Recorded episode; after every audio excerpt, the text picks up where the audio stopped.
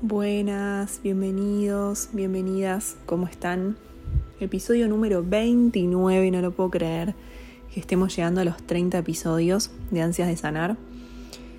Eh, un podcast que empezó más bien como algo terapéutico y de disfrute para mí, sigue siéndolo, por suerte, eso me da felicidad. Em, y bueno, tomé la decisión de hacer 30 episodios para cerrar lo que es la temporada 1.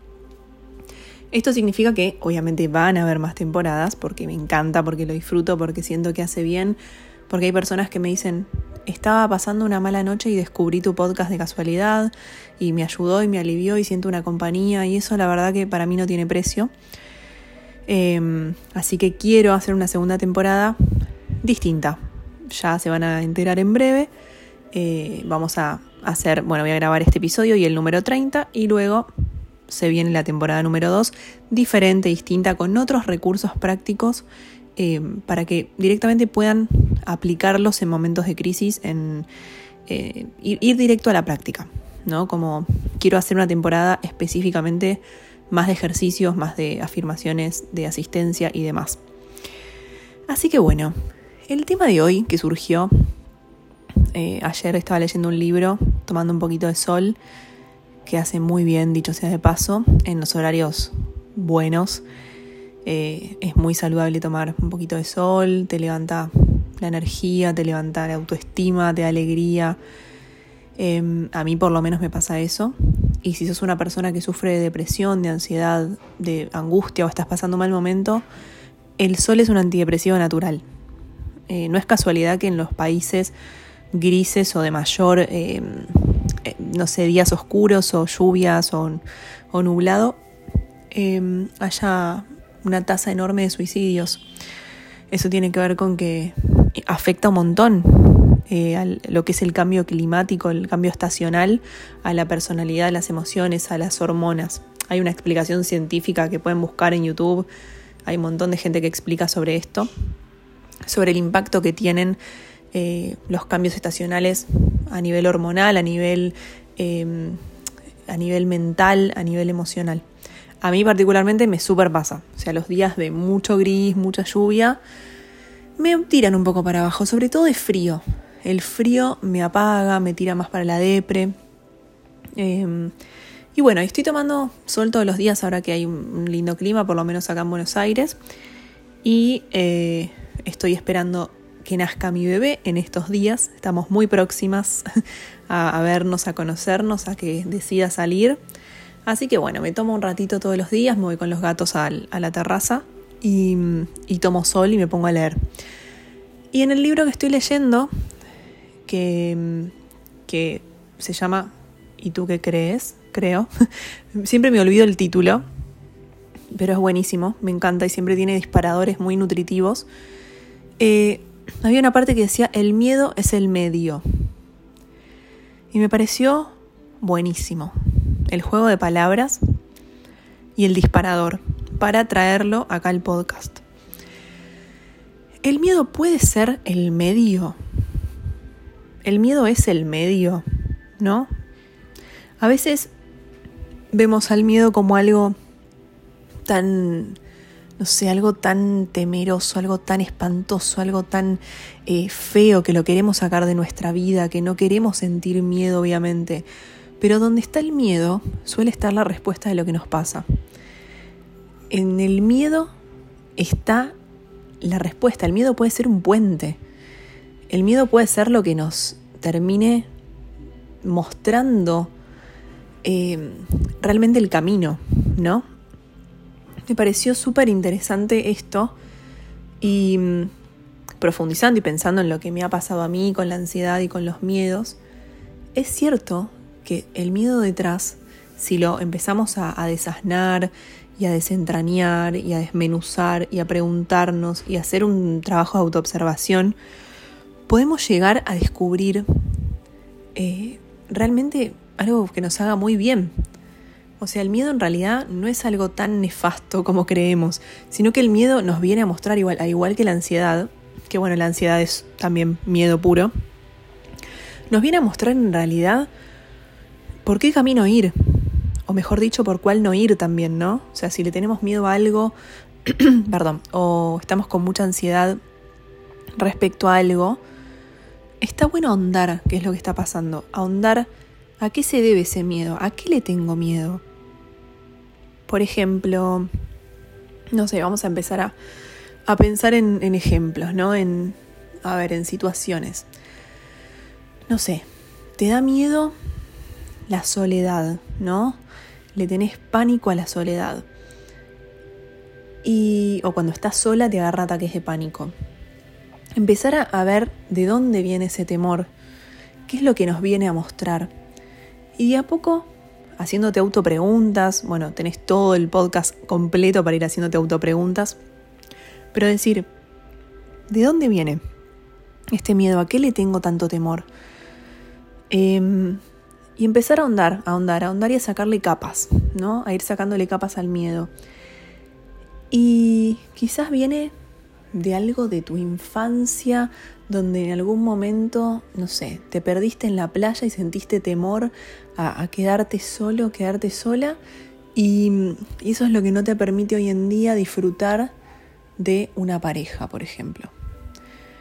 Cuando le ponemos palabras a ese miedo, cuando podemos descubrir y podemos desenmascararlo, lo miramos a los ojos y pierde un montón de poder. Y nos va a dar la respuesta que necesitamos. Y sentir miedo en un punto está bueno y es normal, es natural. El miedo a la incertidumbre, un cierto temor a no saber qué va a pasar, eh, puede ser un gran puente, puede ser un, un impulso incluso, ¿no? qué sé yo, uno va a dar una conferencia delante de gente, hay una adrenalina natural, hay un temor, ¿no? Hay un miedo. Y, y puede ser que sea como lo que te genere impulso, decir, no, bueno, esto no me va a vencer. Y te da más herramientas y más fuerza para ir hacia adelante. Eh, puede ser el medio, el miedo puede ser el medio a desafiarse también, a decir, che, para, a mí me da miedo las montañas rusas. Bueno, no, yo tengo, yo tengo que vencer con mi cabeza esto. Y puede ser un puente, puede ser un medio, y quizás te animás, enfrentás ese temor y ves alta luz al final del túnel, ¿no? ¿Cuántas veces nos hicimos, nos contamos una historia eh, enorme por el miedo cuántas veces, no sé, nos frenamos justamente por temor al rechazo, por miedo a pasarla mal, por miedos, por miedos, por miedos. Y después cuando lo logramos enfrentar o nos animamos a ir hacia eso, atravesamos el umbral y nos damos cuenta que está bueno lo que hay del otro lado. Nos sube la autoestima, ¿no? Decimos, che, pará, pude lograrlo, pude avanzar, pude sobrepasar esto. Tengo infinitas eh, infinitos ejemplos. Recién pensaba en lo que les conté en el episodio anterior del viaje que hice a Chile, por ejemplo. Y yo tenía pavor, o sea, de verdad me daba pánico irme sola de viaje. Y cuando pude, después de mucho trabajo interior, decir, bueno, a ver, ¿por qué le tengo tanto miedo a esto? ¿Por qué le tengo miedo a morir? ¿Por qué le tengo miedo a lo otro? Cuando puse en palabras, me enfrenté y lo pude lograr. Y lo poderosa que me sentí después. O sea, decir, lo logré. O sea, estoy en otro país. Cuando bajé del avión dije, wow.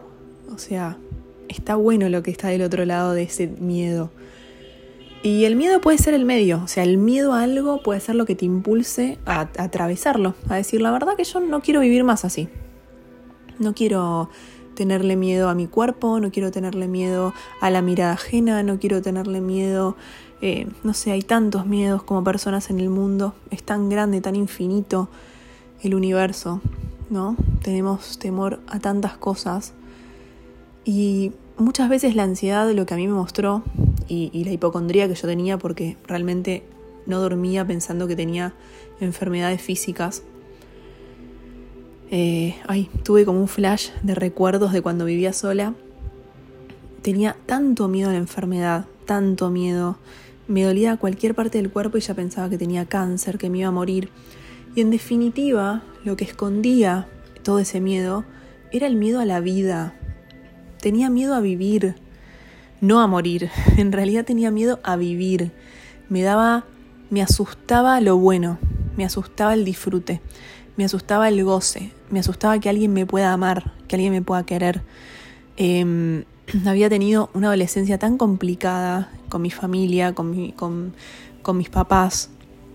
Eh, tuve, situaciones tan feas, me acostumbré tanto a lo malo, ¿no? A, lo malo, entre comillas, pero digo a, situaciones tan duras, eh, difíciles de asimilar para mi edad, que claro, después cuando realmente empecé a lograr mis cosas, viví sola, me mudé a un departamento hermoso, súper luminoso, frente al río, o sea, veía el río desde mi casa a lo lejos, pero lo veía.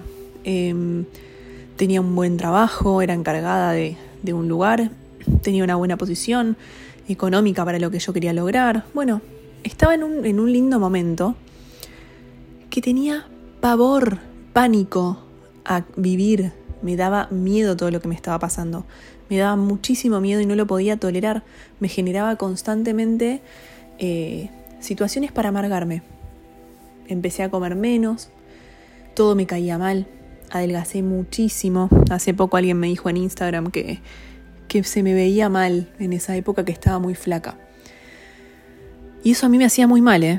Que en esa época todos me dijeran, che, estás re flaca, estás re flaca. A mí me súper afectaba em, porque confirmaba aún más que yo estaba enferma y me hacía estudios de todo tipo y no dormía y me pegaba afirmaciones en las paredes de mi casa diciendo estoy sana, estoy sana.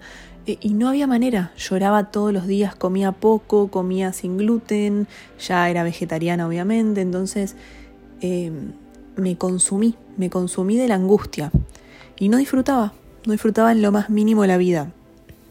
Entonces ese pánico que yo tenía, eh, a medida que lo fui desentrañando en terapia, a medida que empecé a ver, bueno, ¿a qué le tengo tanto miedo? Llegué a la conclusión que mi miedo era a vivir.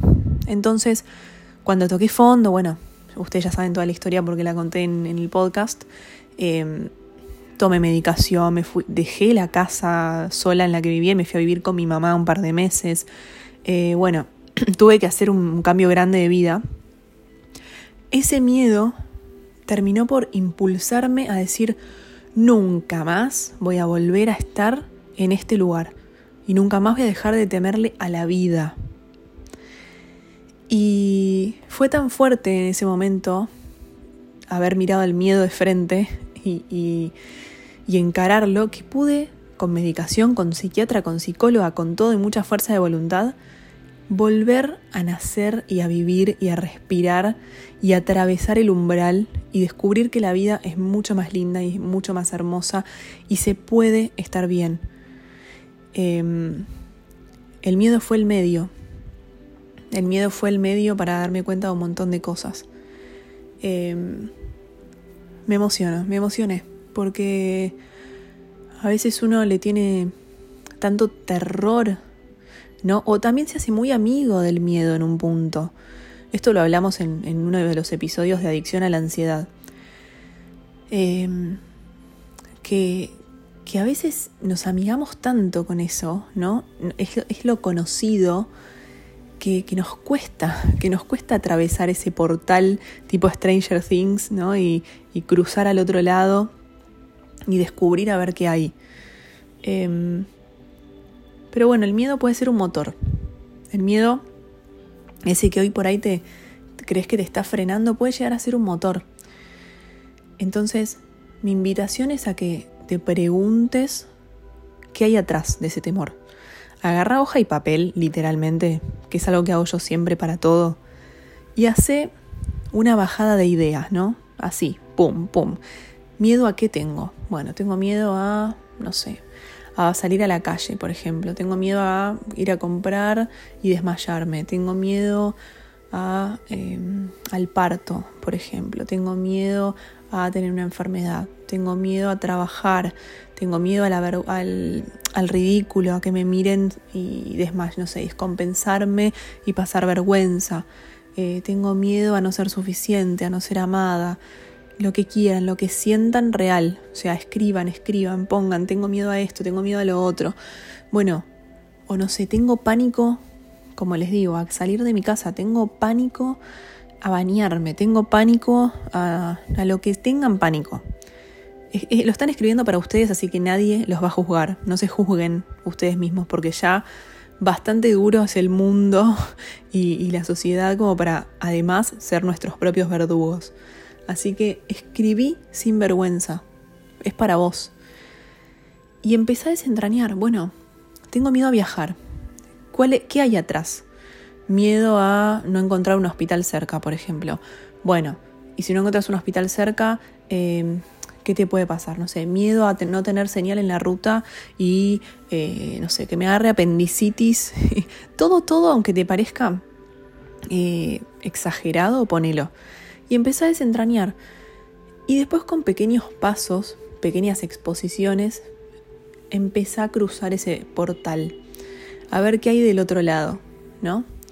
Y ver si sacas una conclusión. Decir, bueno, esto, eh, mi miedo al, a viajar eh, en realidad esconde mi miedo al disfrute.